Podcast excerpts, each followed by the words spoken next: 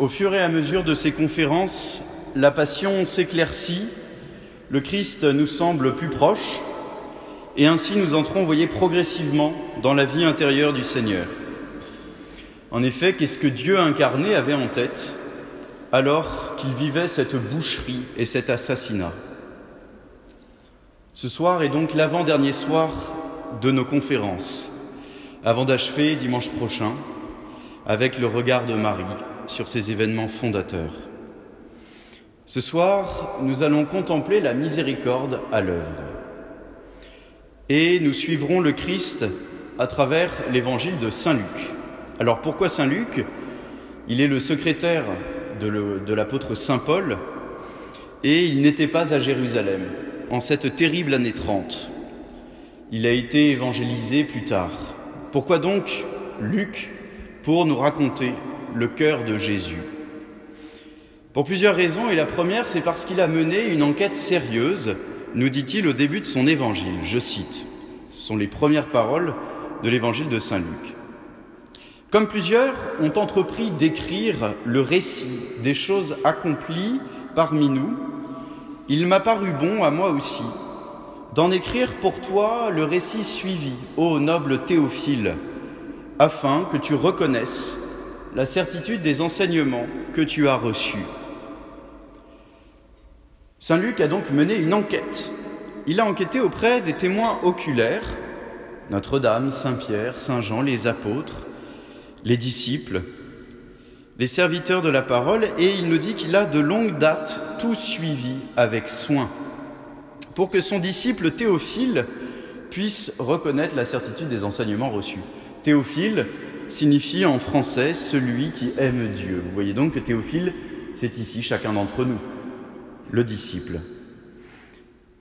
Pourquoi suivre Saint Luc aussi? Donc il a mené une enquête, et parce que Saint Luc écrit pour des disciples. Ne sommes-nous pas, nous aussi, disciples du Maître de sagesse? Saint Luc avait reçu la prédication de Saint Paul, c'est Saint Paul qui l'a baptisé, et Saint Paul, c'est le converti de Damas, celui qui a entendu cette parole terrible, Saül, pourquoi me persécutes-tu? Saint Luc a reçu la prédication orale de l'Évangile à travers cette parole de Saint Paul, et donc à travers l'appel du disciple. Son évangile sera marqué par ce thème, comment être un disciple du Christ. Et cela nous intéresse tous et nous préoccupe même. Au cœur de ce thème, Saint Luc a compris une chose essentielle que nous développerons ce soir. Bah, quand on veut suivre le Christ, c'est qu'on a été gracié par lui. Le christianisme, c'est le Seigneur qui nous a sortis de prison alors que nous étions condamnés à la mort éternelle. Il nous a fait échapper à la peine capitale. Saint Luc est conscient de cela et il voit tout à travers le prisme de la miséricorde.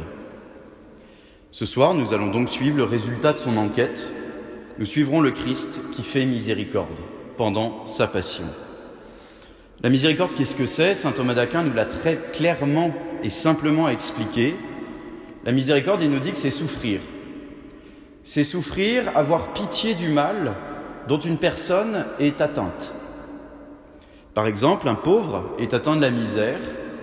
Celui qui exerce la miséricorde, c'est quelqu'un qui va avoir pitié de cette misère, de ce mal qui préoccupe la personne pauvre, et on va chercher à soulager la misère, à l'écarter. Vous voyez, le geste de la miséricorde, c'est écarter le mal. Avoir pitié, souffrir, et écarter le mal. Voici les actes de la miséricorde. Alors ce soir, le Christ guérira. Il guérira des âmes. Nous assistons à une guérison et elle est décrite évidemment par Saint Luc qui est médecin. Son maître est Dieu le Fils, il lui a tout enseigné.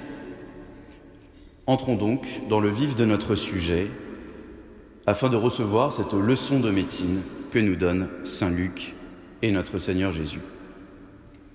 Tout d'abord, une blessure à guérir, Malchus.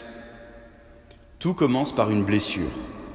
La troupe arrive dans le jardin des Oliviers, Judas est en tête, il est le guide, et derrière lui se trouve Malchus, un serviteur de Caïphe le grand prêtre. Malchus va faire sa besogne, c'est-à-dire arrêter Jésus, et puis il va rentrer chez lui.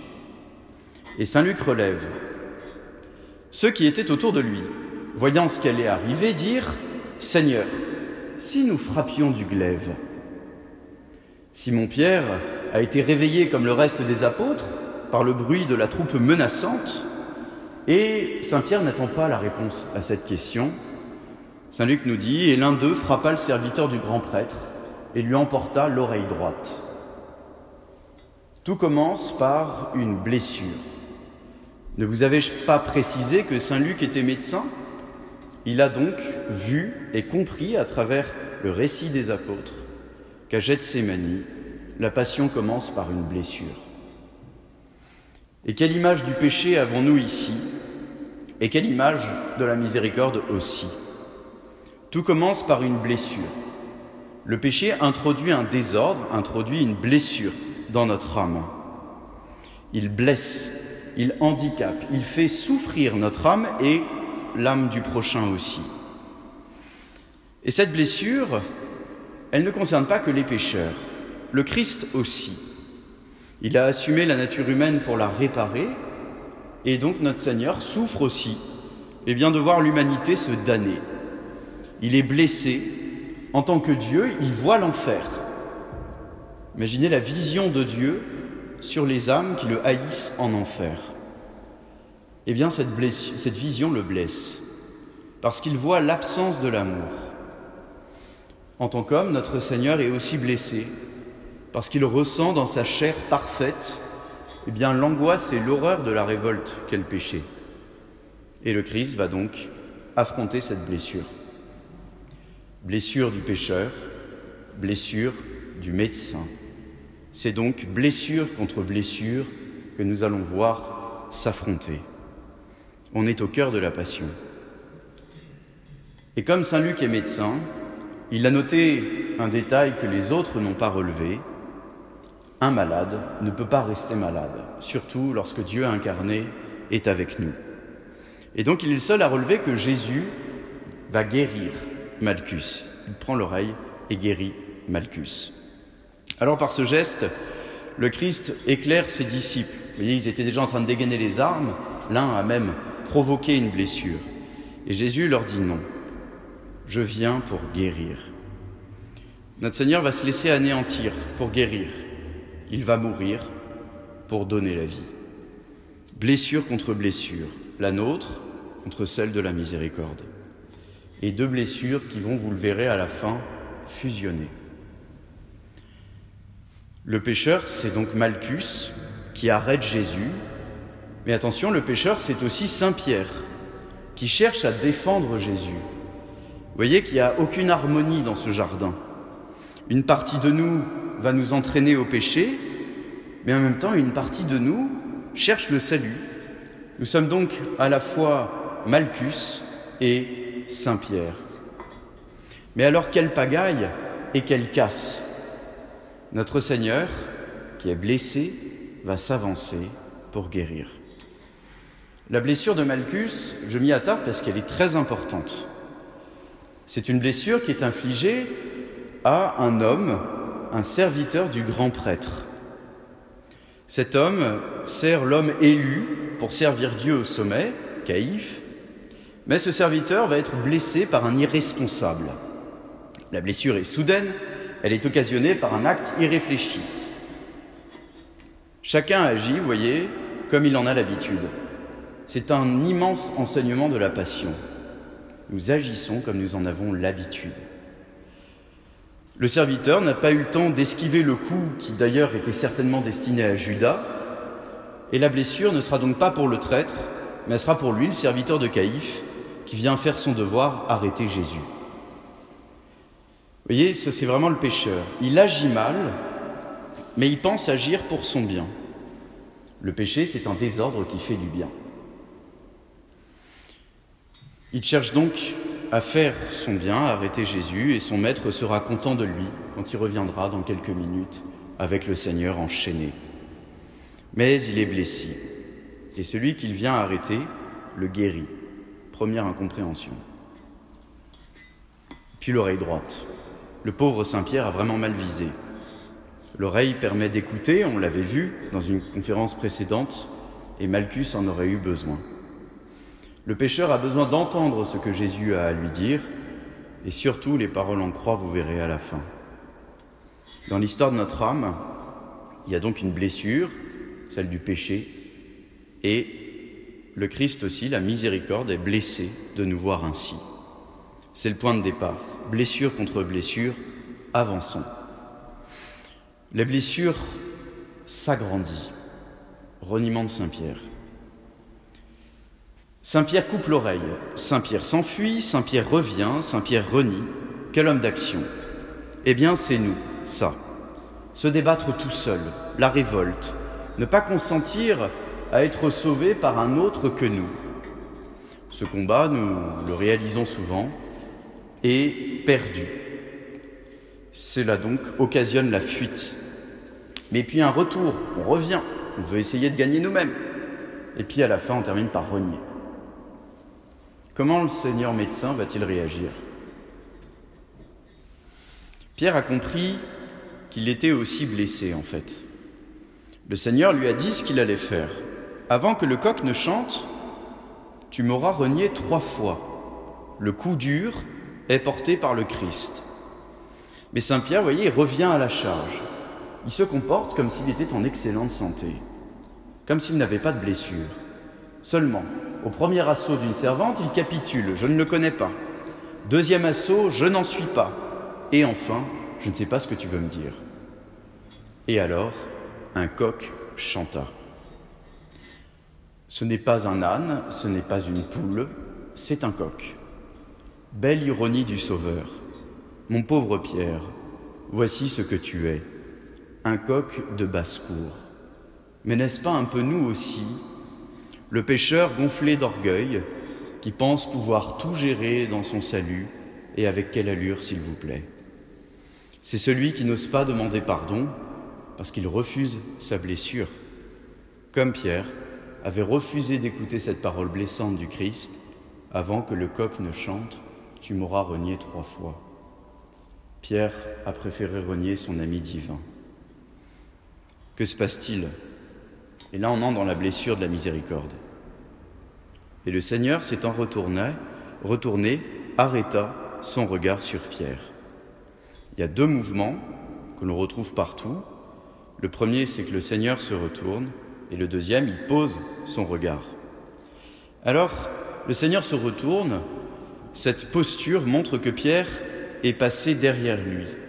C'est donc un rappel à l'ordre, une invitation renouvelée à passer derrière Jésus. Pourquoi c'est précisé que Jésus se retourne? On pourrait se dire l'essentiel c'est que Jésus le regarde. Non, il se retourne. Parce que dans l'évangile, le, le, disciple, il est physiquement derrière son maître, pour montrer qu'il le suit justement. Et vous vous rappelez peut-être cette scène où Jésus traite Saint Pierre de Satan. Pierre refusait d'entendre parler de la passion et de la mort, et Jésus va alors se mettre en colère et s'exclamer Passe derrière moi, Satan. Satan, ça signifie l'adversaire. Hein. et passe derrière moi, c'est reviens à ma suite. Ne sois pas mon adversaire. Et voyez donc que Saint Luc, qui écrit pour des disciples, eh bien, nous rappelle cela. Il précise que Jésus se retourne pour que Pierre soit à nouveau dans le bon ordre derrière lui. Et puis Jésus arrête son regard sur Pierre. Ce regard de Jésus, ce n'est pas du romantisme, ce n'est pas une belle scène, ce n'est pas de la poésie, c'est le regard de Jésus. Pierre n'avait jamais vu un tel regard chez son ami. Ce regard n'accuse pas, ce regard ne se plaint pas, ce regard rappelle la valeur que Pierre a aux yeux de Dieu. Quand la miséricorde nous gracie, eh bien Dieu nous fait comprendre notre valeur à ses yeux. Quelqu'un qui ne nous intéresse pas, on dit ça ne vaut même pas la peine de le regarder. Voyez? Eh bien la miséricorde nous regarde en nous montrant notre valeur. Il nous replace derrière lui et il nous fait prendre conscience de notre valeur. Cette blessure réunit Pierre et réunit Jésus et cette blessure se transforme progressivement elle les séparait, L'une était péché et l'autre est celle d'un offensé, mais les regards se croisent. Le coq a chanté, mais il s'est tu. L'offensé s'est retourné et le disciple est rentré dans le droit chemin.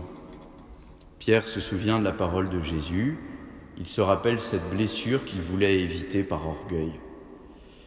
Et Saint Pierre pleure. La prise de conscience de notre mauvais fond est toujours vertigineuse pour l'orgueil, et il en sort les, larmes de notre âme et parfois même de notre corps. Et nous rejoignons justement celle qui pleure dans la passion. La blessure fait pleurer. Nous voyons les pleureuses de Jérusalem. Jésus est condamné à mort, et pour qu'il expie à fond le péché dont il est accusé, on lui fait porter l'instrument qui allait le faire mourir. Si vous voulez, c'est comme si on avait confié à Louis XVI allant à la potence la lame qui allait lui couper la tête. Jésus porte donc sa croix. Sur le chemin, Saint Luc nous raconte Or, il était suivi d'une grande masse du peuple et de femmes qui se frappaient la poitrine et se lamentaient sur lui. Se tournant vers elle, Jésus dit, Fille de Jérusalem, ne pleurez pas sur moi, mais pleurez sur vous-même et sur vos enfants. Et ensuite, il prédit des malheurs. Vous avez déjà remarqué que Jésus se retourne vers les femmes. Je vous avais dit que Saint Luc était vraiment l'évangéliste des disciples il écrit pour Théophile, pour celui qui aime Dieu, donc pour chacun d'entre nous. il est le seul évangéliste à raconter la, parabole de l'enfant prodigue, par exemple. Il a reçu l'évangile par Saint Paul, le persécuteur devenu apôtre. il a compris que le Christ pouvait tout faire et il le montre à nouveau. Donc Jésus se retourne à nouveau et qui va-t-il rappeler à sa suite? Eh bien, ce sont ces femmes. Qui sont-elles? Des femmes qui avaient comme métier d'accompagner les suppliciés, les condamnés à mort. Parfois même, on sait par Flavius Joseph que des femmes distinguées de Jérusalem exécutaient cet office et apportaient du vin aux suppliciés. Elles pleurent donc réellement parce qu'elles sont attristées par ce spectacle. Elles aussi sont blessées. Notre blessure poursuit sa route donc. Après avoir compris qu'elle pouvait mener à rencontrer la miséricorde, eh bien nous pouvons désormais pleurer. Pleurer d'avoir offensé un Dieu si bon, rencontré dans les sacrements et dans l'oraison. Pleurer d'avoir cherché à se battre sans le Christ. Je vais faire ci, je vais faire ça. Mais as-tu prié longtemps avant? Où puisera toute ta force? Je me débrouillerai, mais non, ça c'est le coq. Heureusement, le Sauveur est là. Le Christ, après s'être retourné, donc les avoir confortés sur la voie de l'amour, eh bien le Christ leur explique pourquoi elles pleurent. Voyez, c'est le paradoxe du pécheur. C'est notre paradoxe. Le pécheur a perçu que sans Dieu il ne pouvait rien faire, et cela lui fait encore plus mal. Et il pleure. Il a trouvé le remède, mais cette trouvaille le fait terriblement souffrir. C'est la purification de l'orgueil. Le coq, peut-être, émet quelques sons. Le pécheur se sent alors abandonné par Dieu. Mais Dieu peut lui dire pourquoi il pleure sans le savoir. Ta blessure, pécheur, la voici. Ce n'est pas le spectacle de mon silence, ce n'est pas le spectacle de mon abandon apparent, mais c'est le péché en lui-même. Pleurez sur vous et sur vos enfants, pleurez sur l'enfer qui vous est destiné, car votre blessure vous empoisonne. Alors chez ces femmes, mais quelle lumière nouvelle Adam, avant le péché originel, pouvait connaître les dangers à éviter pour ne pas offenser Dieu, et c'était déjà une grande lumière. Nous, nous n'avons plus ces lumières-là. Nous avons une lumière supérieure. L'homme connaît que le péché l'a séparé de Dieu et il se sent du coup abandonné par Dieu sans protection, sans protection, parce que ces protections, il pensait qu'il allait lui-même se les donner. Et voyez, cette connaissance amère commande chacun de nos Kyrie eleison, connaissance de notre blessure qui nous apprend dans notre chair, bah oui, dans quelle misère accablante le genre humain est plongé par sa faute. Bienheureuse larme de nos âmes, nous réalisons à quel point nous avons besoin du Sauveur. Notre blessure, voyez, paradoxalement, va nous conduire à celle du Christ. Il est blessé par l'enfer et il veut nous en sauver. Nous aussi, enfin les volontés s'accordent, c'est l'heure de la fusion, c'est l'heure du sacrifice. La plaie transformée, le bon larron. Faisons pause et rappelons-nous un petit peu, à travers les personnages, ce que nous avons vu. Jésus montre qu'il veut guérir notre blessure en guérissant Malchus. Et puis Jésus commence la guérison de la blessure en rappelant à Pierre qu'il est un coq. Il se retourne et il le regarde. Tu es mon disciple, passe derrière moi. Je te regarde pour te montrer ta valeur. Les larmes viennent alors parce que la blessure du péché se montre sous son vrai jour, une impuissance, un mal horrible qui blesse l'amour. Alors la miséricorde entre en fusion avec le mal pour l'anéantir. Nous arrivons au sommet de l'action de la miséricorde avec le bon larron. Nous voyons cette fusion avec le bon assassin et la tradition lui a donné un prénom. Nous la suivrons, Dismas. Dismas, c'est donc un mauvais. Il est pénalement condamné à mourir, et c'est donc que son action, quand même, en valait la peine. Hein. À peine crucifié avec Jésus, il écoute et il entend ce que son compagnon, le Christ, dit. Jésus lève les yeux au ciel et dit, Mon Père, pardonne-leur, ils ne savent pas ce qu'ils font. Alors Dismas réfléchit. Cet homme parle à quelqu'un d'invisible. Il l'appelle mon Père. Il demande à cette personne de pardonner, parce qu'on ne sait pas ce que nous faisons. Dismas réalise que son offense ne se résume pas au désordre causé visiblement dans le monde. Il réalise que son péché est une offense envers un Père. Il réalise que son péché est une révolte face à un Père invisible. Jésus a levé les yeux au ciel pour parler à cette personne invisible. Dismas réalise alors que le Père est au ciel, que le Père est Dieu. Dismas réalise que Dieu est Père. Mais Dismas est rattrapé par la douleur des clous dans sa chair. La douleur de son péché, elle s'exprime aussi la douleur des clous dans ses mains et ses pieds. La blessure, vous voyez, la fameuse blessure du péché, elle l'a cloué, elle l'a paralysé. Et Dismas fait son expérience de l'impuissance totale à échapper au mal. Le péché blesse et le péché paralyse. Comment s'en sortir? En regardant Jésus. Mais Jésus n'est pas au pied de la croix, il n'est pas extérieur. Jésus est à côté et lui aussi est crucifié. Jésus est aussi blessé. Le péché est une blessure horrible. Dismas et Jésus en font la commune expérience. Pour Dismas, il est responsable de cette blessure. Pour Jésus, il assume cette blessure il la souffre pour la transformer. Dismas comprend que sa blessure se transforme, sa blessure devient stigmate. Quand la blessure du péché en nous devient stigmate, c'est que nous avons compris le jeu de la miséricorde. C'est le cœur de la purification. Blessés, nous assumons cette blessure. Jésus n'est pas impressionné par notre force, il nous l'a donnée. Jésus n'est pas impressionné par la quantité de nos prières que nous lui adressons.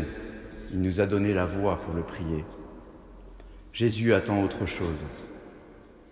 La miséricorde cherche en nous quelque chose qui a plus de valeur que nos qualités. La miséricorde cherche en nous la blessure du péché. L'abîme appelle l'abîme. L'abîme du péché appelle l'abîme de la miséricorde. Et que c'est humiliant. Notre grand Dieu cherche en nous notre faiblesse, notre péché pour nous en sauver, pour l'écarter de nous. Nous voulions lui offrir ce que nous faisions de superbe, d'incroyable, d'héroïque, qu'il soit fier de nous Rien. Le Christ cherche notre blessure, il va la transformer en stigmate, et là, il nous unit à lui. Nous devenons alors lui-même membre du corps souffrant qu'est l'Église, et nous pouvons enfin parler avec lui au Père unique, Père, que votre volonté soit faite. Qu'avons-nous vu? Notre péché, progressivement éclairé par la miséricorde, le Christ, voyez, nous en fait goûter l'horreur progressivement. Nous l'aimons ce péché. Nous sommes bien démunis devant lui. Il a toujours raison sur nous. Et alors progressivement, le Christ l'écarte. Il l'écarte de nous parce que nous avons compris deux choses. L'horreur du mal et notre incapacité à nous en défaire. Nous comprenons en fait notre dépendance radicale au Sauveur. Sans moi, vous ne pouvez rien faire. Jésus, souvenez-vous de moi quand vous reviendrez avec votre royauté, disons-nous ce soir avec Dismas, qui est le premier des blessés et le premier des rachetés. Ayant reçu la miséricorde par infusion en nous, Jésus vient conquérir par son amour notre péché avec une majesté d'amour. Il vient transformer notre péché en stigmate. Il vient nous identifier à lui. Et comme le Christ, nous ressusciterons avec ces stigmates qui seront ceux de notre gloire. Notre péché, la blessure, plus que la guérir, le Seigneur lui donne un sens. Notre révolte, peu à peu, s'est transformée en adoption filiale. Et celui qui était assis sur le trône dit, Voici que je fais toutes choses nouvelles, lisons-nous dans l'Apocalypse. Et désormais, nous avons compris ce qu'il y avait dans le regard de Jésus, une création nouvelle. C'est toute vie chrétienne qui nous a été racontée ici, et si nous connaissons la fin de Dismas, notre fin à nous est en train d'être écrite. Alors, sur ce long chemin de Damas, avançons aveugles, comme Paul de Tarse après sa conversion, mais guidés par la miséricorde divine. Que nous reconnaissions comme le centurion au pied de la croix ce que nous rapporte Saint Luc. Le centurion, voyant ce qui s'était passé, glorifiait Dieu Blaise Pascal avait connu un chemin de Damas un soir de novembre 1643. Voici le mémorial qu'il en a laissé. Nous nous quitterons sur ces mots de Pascal et sur la prière de Dismas. Joie, joie, joie et pleurs de joie, je m'en suis séparé, que rien ne m'en soit, que rien ne soit plus séparé éternellement. Jésus, souvenez-vous de moi en votre paradis.